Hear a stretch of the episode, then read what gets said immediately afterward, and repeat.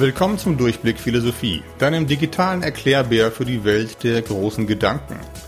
Ich heiße Florian Krämer und wühle mich in diesem Podcast durch den Stoff der Oberstufe Q1 bis Q2 in Nordrhein-Westfalen, inklusive Abiturvorgaben.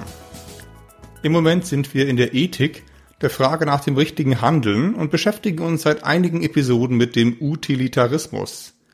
Dieses Denkmodell behauptet, richtig handeln heißt das größtmögliche Glück für die größtmögliche Zahl erzeugen. In Episode 36 habe ich das Modell in Grundzügen erklärt, in Episode 37 etwas ausführlicher an einem Beispiel durchgespielt und in Episode 38 habe ich Stärken und Schwächen dieser Ethik diskutiert.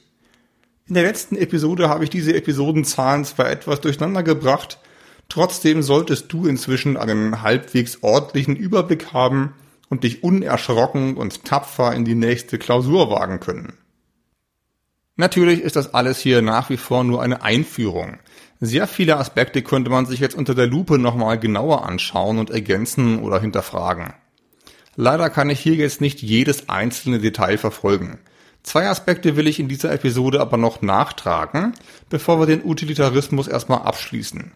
Erstens die Frage nach seiner genauen Begründung und zweitens John Stuart Mills Version dieser Ethik. Zunächst zur Begründung. In der letzten Episode hatte ich ja gesagt, dass das Nutzenkalkül auf Anhieb ziemlich einleuchtend klingt. Du erinnerst dich ans Gleisarbeiterproblem aus Episode 35. Entweder der Zugwaggon überrollt fünf Leute auf Gleis 1 oder wir legen die Weiche um und er überrollt nur eine Person, also nur in großen Anführungszeichen, auf Gleis 2. Beides ist schlimm, aber anscheinend ist das Unglück auf Gleis 1 irgendwie schlimmer als das Unglück auf Gleis 2. Für viele sieht das dermaßen eindeutig aus, dass alle weiteren Fragen überflüssig sind. Ethik heißt Folgen abschätzen und Glück und Schmerzen zusammenzählen. So hat es uns Jeremy Bentham in Episode 36 erklärt. Das klingt zumindest in diesem Beispiel vielleicht völlig selbstverständlich. Bloß machen wir hier gerade Philosophie. Und in der Philosophie ist erstmal gar nichts selbstverständlich. Genau das macht Philosophie aus. Zu allem darf man immer fragen und über alles kann man sich irgendwie wundern, wenn man will. Also, warum nochmal sollen wir Glück und Schmerzen, Freude und Leid zusammenzählen? Benthams Antwort war, weil es im Leben nun mal genau auf das ankommt. Freude vermehren, Leid vermindern. Das machen Menschen einfach, weil sie Lebewesen sind, genau wie Tiere auch. Wir Menschen vermehren unser Glück durch Planung und wir wollen das auch ganz bewusst. Es liegt, so Bentham, in unserer Natur. Aber ist dieser Rückgriff auf die Natur jetzt eine gute Begründung? Als aufmerksame Hörerin dieses Podcasts müsstest du schon etwas misstrauisch geworden sein. Denn aus Episode 2 bis 5 weißt du, dass die Natur eben nicht alles ist, was den Menschen ausmacht. Von Natur aus können Menschen weder zwei Stunden tauchen noch zum Mond fliegen.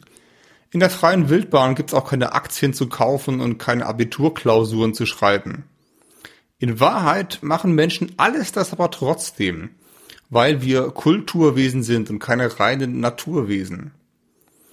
Die Natur legt eben nicht alles über uns fest. Außerdem, noch wichtiger, erinnerst du dich hoffentlich noch an Episode 30 über den naturalistischen Fehlschluss. Aus der reinen Beschreibung der Natur können wir überhaupt keine Moral ableiten. Im Fachjargon, deskriptive Sätze sind keine normativen. Aus deskriptiven folgen auch keine normativen. Oder in normalem Deutsch, nur weil etwas tatsächlich so ist, heißt das eben nicht, dass es auch so sein soll. Auf Bentham übertragen bedeutet das, dass alle Menschen glücklich sein wollen, ist noch kein hinreichender Grund, dass es auch moralisch richtig ist, sie alle glücklich zu machen. Ich will dir dein Glück jetzt gar nicht vermiesen, im Gegenteil. Ich will nur sagen, Benthams Begründung für den Utilitarismus ist eigentlich ein klassischer naturalistischer Fehlschluss. Kann man diesen Fehlschluss jetzt irgendwie umgehen?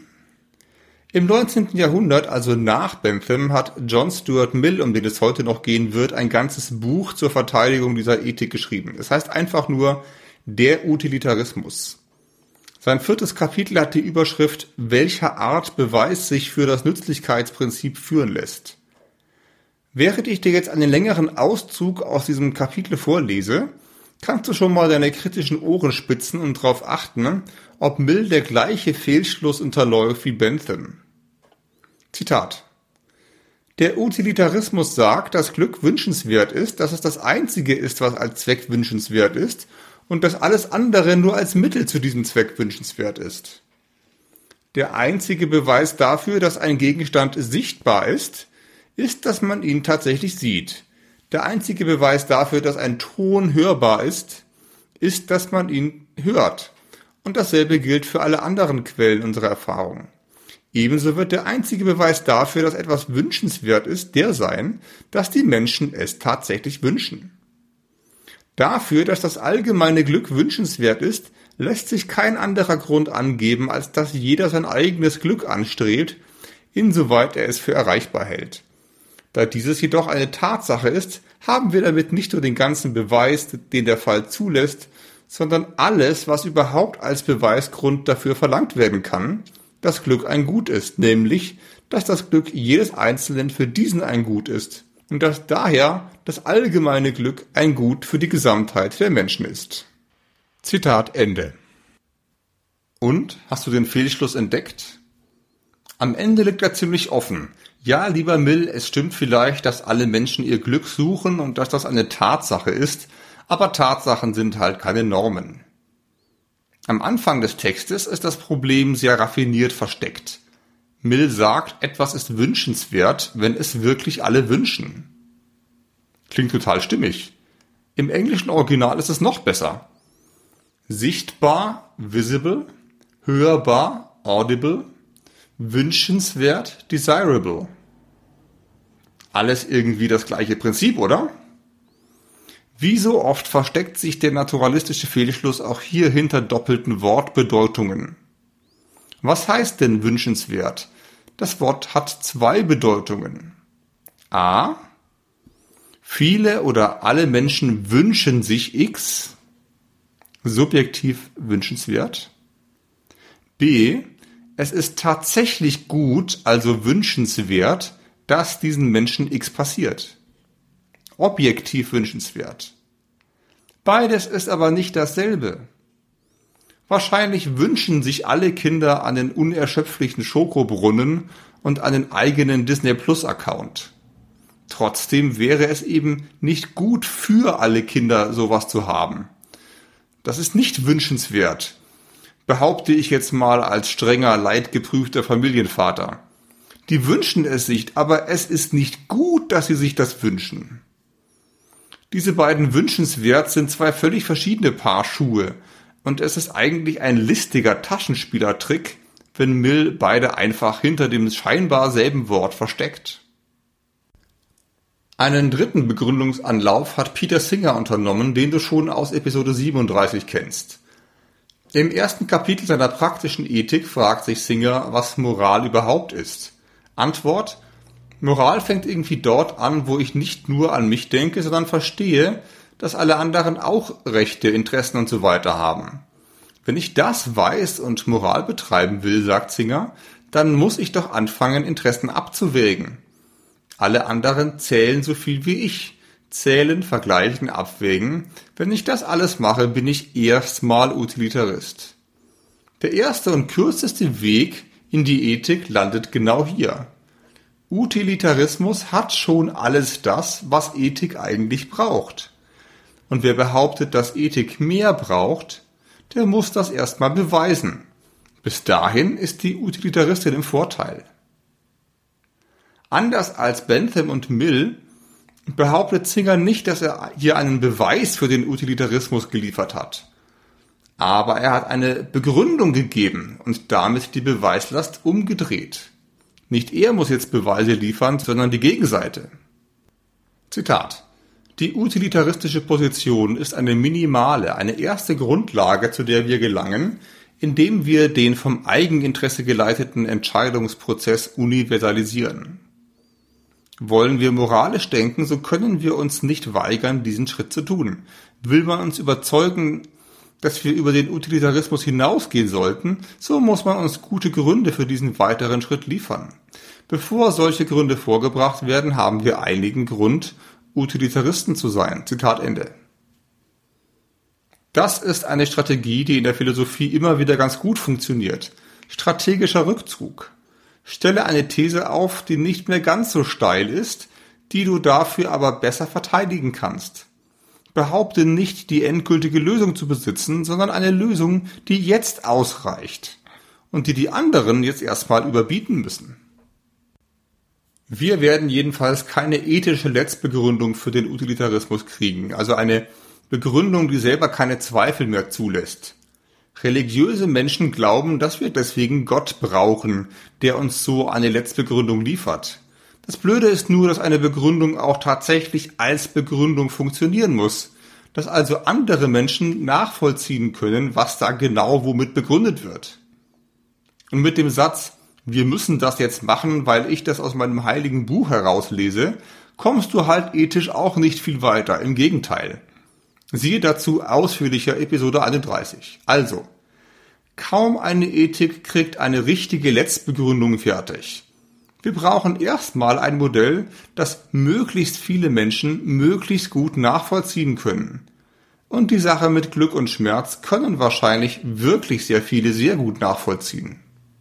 Darum steht der Utilitarismus ethisch erstmal besser da als zum Beispiel religiöse Ansätze. Nun aber endlich zu John Stuart Mill. Zunächst ein bisschen Biografie. Sein Vater war ein großer Fan von Bentham und genau wie Bentham wurde auch Mill selbst Ökonom, also Wirtschaftswissenschaftler und legte eine extrem beeindruckende Karriere hin. Der Überlieferung nach lernte er mit drei Jahren Griechisch. Als Achtjähriger gab er seinen Geschwistern Latein-Nachhilfe. Mit 17 Jahren war Mill Manager bei der Ostindischen Handelsgesellschaft, damals eine der wichtigsten und mächtigsten Firmen der Welt, heute vielleicht vergleichbar mit Amazon. Nebenher hatte er sich da schon politisch engagiert und öffentliche Debattierclubs gegründet. Er war ein Mensch, der keine Zeit zu verlieren hatte. Mache dich nützlich und fang früh damit an, lautete die von Bentham übernommene Devise. Lange hat es Mill auf dieser Überholspur aber nicht ausgehalten. Schon mit 20 erlitt er einen ersten Nervenzusammenbruch, heute würden wir sagen ein Burnout. Und danach musste er sich erstmal selber neu sortieren. So schnell wie möglich, so nützlich wie möglich, so verstanden ist der Utilitarismus doch ziemlich überfordernd, erkannte er. Nützlichkeit, Glück sammeln, diese Ideen sind schon richtig, aber irgendwie müssen wir da anders rangehen. Bessere Prioritäten setzen. Mill entwickelte nach dem Burnout folgende These.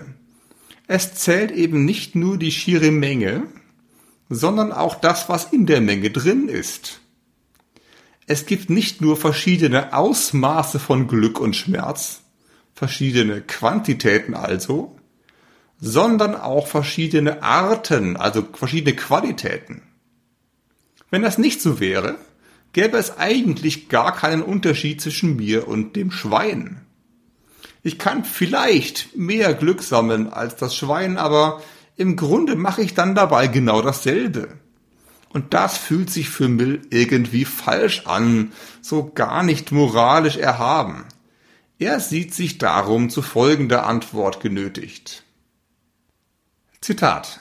Die Menschen haben höhere Fähigkeiten als bloß tierische Gelüste und vermögen, sobald sie sich dieser einmal bewusst geworden sind, nur darin ihr Glück zu sehen, worin deren Betätigung eingeschlossen ist. Zitat Ende. Tierische Gelüste, also sowas wie Futtern und Schlafen, das haben wir Menschen auch. Aber danach acht Stunden im Stall rumstehen, das wäre uns auf die Dauer zu wenig wollen wir jetzt nicht endlich mal irgendwas machen, würdest du denken?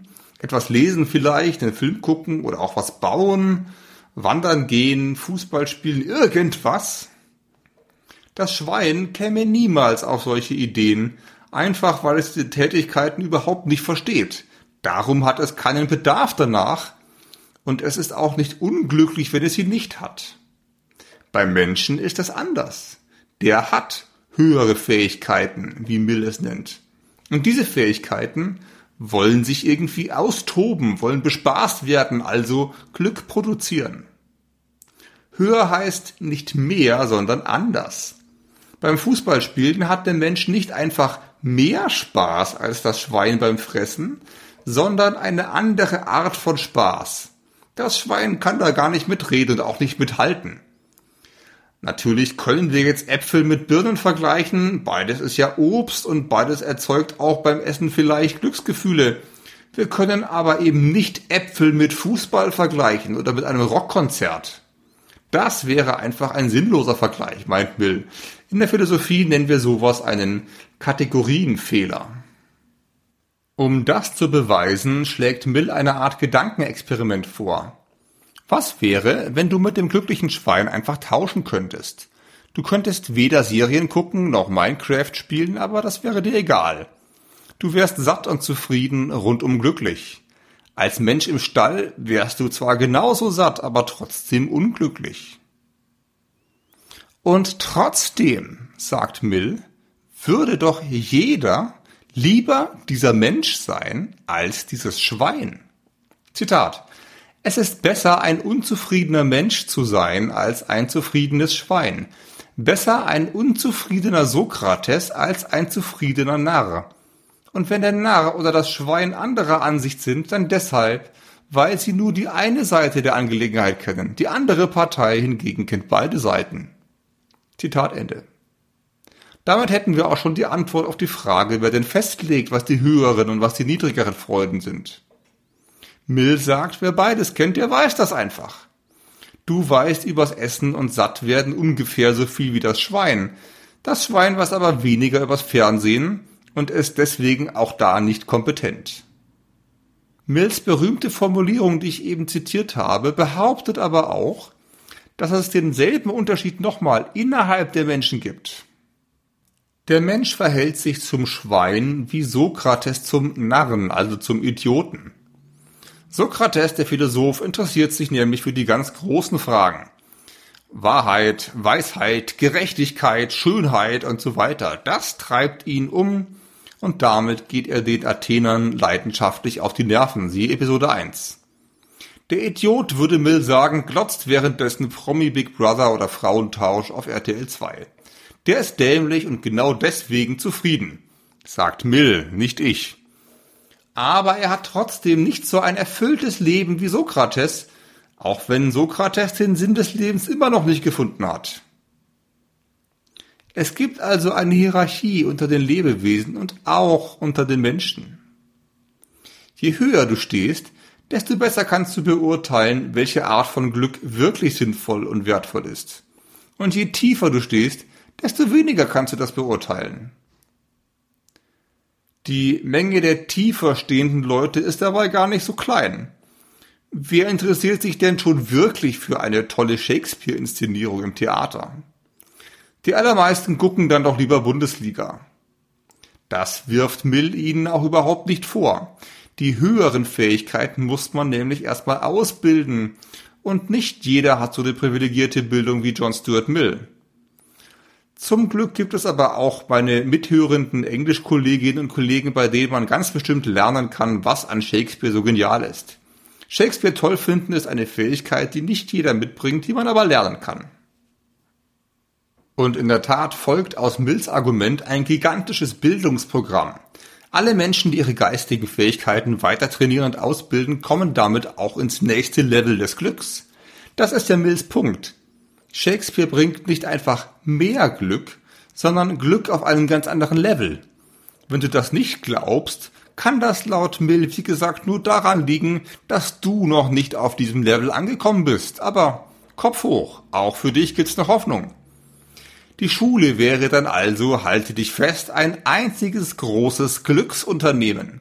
Und zwar nicht, weil sie dich auf dem schnellsten Weg zum beruflichen Erfolg und zu viel Geld führt dieses ganze Effizienzdenken, das wäre doch viel zu viel Bentham. Nein, Schule ist dazu da, dir die höheren Glückslevel aufzuschließen, würde Mill sagen. Und ganz bestimmt hast du das auch genauso erlebt. Akustischer Zwinker-Smiley. Was ist davon jetzt zu halten? Ich selber glaube schon, dass Mill hier einen Punkt hat. Bin da auch ein bisschen voreingenommen. Mein zweites Fach ist ja wie gesagt Musik und ich würde sagen, dass man in der Musik mehr und größere und reichere Erlebnisse macht, wenn man mehr über sie weiß und mehr von ihr versteht. Man kann auch einfach die eigene Musik genießen, die man sowieso immer hört. Okay. Aber da draußen ist ein ganzes Universum von völlig anderer Musik und das sind noch viele, viele Ebenen, auf denen man Musik verstehen und auch selber produzieren kann. Soweit, so gut. Ob es dann aber auch wirklich objektiv bessere und schlechtere oder höher und tiefer stehende Musik gibt, das ist nochmal eine ganz andere Frage. Bei solchen Urteilen wäre ich als Fachmann erstmal sehr, sehr vorsichtig. Und hier sind wir auch immer noch im Bereich der Ästhetik, also der Wahrnehmung und der Kunst. Ob wir uns darüber jemals einig werden, ist am Ende auch nicht so entscheidend. Bei Mill hängt aber noch viel mehr dran, nämlich die Ethik. Also die Frage, was alle von allen anderen erwarten können und wie wir alle miteinander umgehen sollen. Wenn wir philosophische Ethik betreiben, müssen da auch alle Zugang zu haben, oder? Denn es geht ja um uns alle. Wenn ich dir jetzt mit Mill sage, dass du halt leider noch ein paar Level zu tief bist, um das alles so zu verstehen, wärst du erstens zu Recht angefressen und könntest auch zweitens daran zweifeln, ob in diesem Podcast wirklich alles mit philosophischen Dingen zugeht. Unsere Regel aus Episode 1 war doch, selbst denken und sich selbst an die Stelle aller anderen denken. Das Zweiklassensystem, das in dieser Ethik herauskommt, ist irgendwie verdächtig. Hier die Elite, da die Idioten. Bentham war da simpler, aber deswegen auch nicht so elitär. Es geht hier ja auch nicht nur darum, dass die Elite mehr Informationen oder Argumente hat, die alle anderen dann nur noch lesen müssten, um mitzureden. So wie etwa in der Wissenschaft. Nein. Bei Mill können die Höhergebildeten verschiedene Arten von Glück unterscheiden, weil sie dazu eine Sonderfähigkeit haben. Die spüren das irgendwie. Mill glaubt fest daran, dass sich alle Expertinnen einig wären, dass Shakespeare nun mal viel höher steht als, sagen wir, Bushido. Zitat. Darüber, welche von zwei Befriedigungen es sich zu verschaffen am meisten lohnt oder welche von zwei Lebensweisen dem menschlichen Empfinden am meisten zusagt, kann nur das Urteil derer, die beide erfahren haben, oder wenn sie auseinandergehen sollten, das der Mehrheit unter ihnen als eindeutig gelten. Zitat Ende. Grundsätzlich wissen also irgendwelche Expertinnen, was gut für uns alle ist. Und wenn die mal nicht einer Meinung sind, entscheiden die das halt schnell per Handheben. Das, lieber Mill, ist für eine philosophische Ethik am Ende doch ein bisschen dünn, oder? Überhaupt, woran würden die das denn festmachen? Nach welchem Kriterium ist also höheres und niedrigeres Glück zu unterscheiden? Wir können nicht sagen, dass im einen mehr Glück drin ist als im anderen, da es ja ausdrücklich nicht um Quantität gehen soll, sondern um Qualität. Aber was ist dafür der Maßstab? Anscheinend hat das etwas mit der Ausbildung menschlicher Qualitäten zu tun. Je ausgebildeter der Mensch, desto höher die Glücksqualitäten, die er erreicht. So formuliert ergibt das Ganze vielleicht Sinn. Mill bringt hier sogar ausdrücklich den Begriff der Würde ins Spiel. Gemeint ist sowas wie die besondere Herausgehobenheit des Menschen. Aber dann sind diese menschlichen Qualitäten doch das Eigentliche, um das es am Ende in der Ethik geht. Und dann hätten wir den Utilitarismus fast schon verlassen und wären doch wieder bei einer Tugendethik wie bei Aristoteles, siehe Episode 34. Du merkst, ich bin schon tief drin in der Kritik an Mill. Zu den Vorteilen seiner Ethik gehört, dass er einige der Schwächen von Benthams Ansatz ausbügelt, siehe Episode 38. Wie du dich sicher erinnerst, gab es da die Frage, ob man Freude und Schmerz überhaupt aufsummieren kann, wo es doch gar keine Messeinheiten gibt. Genau das müssen wir beim Mill ja nicht mehr machen. Wobei Bentham ja, wie in der letzten Episode gezeigt, diese Kritik vielleicht auch ohne Mills Hilfe kontern kann. Zweitens kann Bentham nicht zwischen guten und schlechten Freuden, wie zum Beispiel der Schadenfreude, unterscheiden. Jede Freude zahlt bei ihm aufs Pluskonto einer Handlung ein. Bei Mill ist das anders. Es gibt eben doch niedrigere Freuden und höhere, die die niedrigeren dann ausstechen können. Drittens hatte Bentham ja das Problem der völligen moralischen Überforderung. Mill will sich nicht so verausgaben, vielleicht bedingt durch seine eigene Biografie, und er bietet ein paar Ideen an, wie wir Schwerpunkte setzen und begründen können. Im Vergleich zu Bentham ist Mill insgesamt sicher der brillantere Rhetoriker und dafür der etwas weniger konsequente Philosoph. Damit will ich die Grundlagen zum Utilitarismus erstmal abschließen. Später in der angewandten Ethik werden wir das alles wieder aus der Schublade holen. Bis dahin werden wir aber noch ein bisschen Theorie lernen.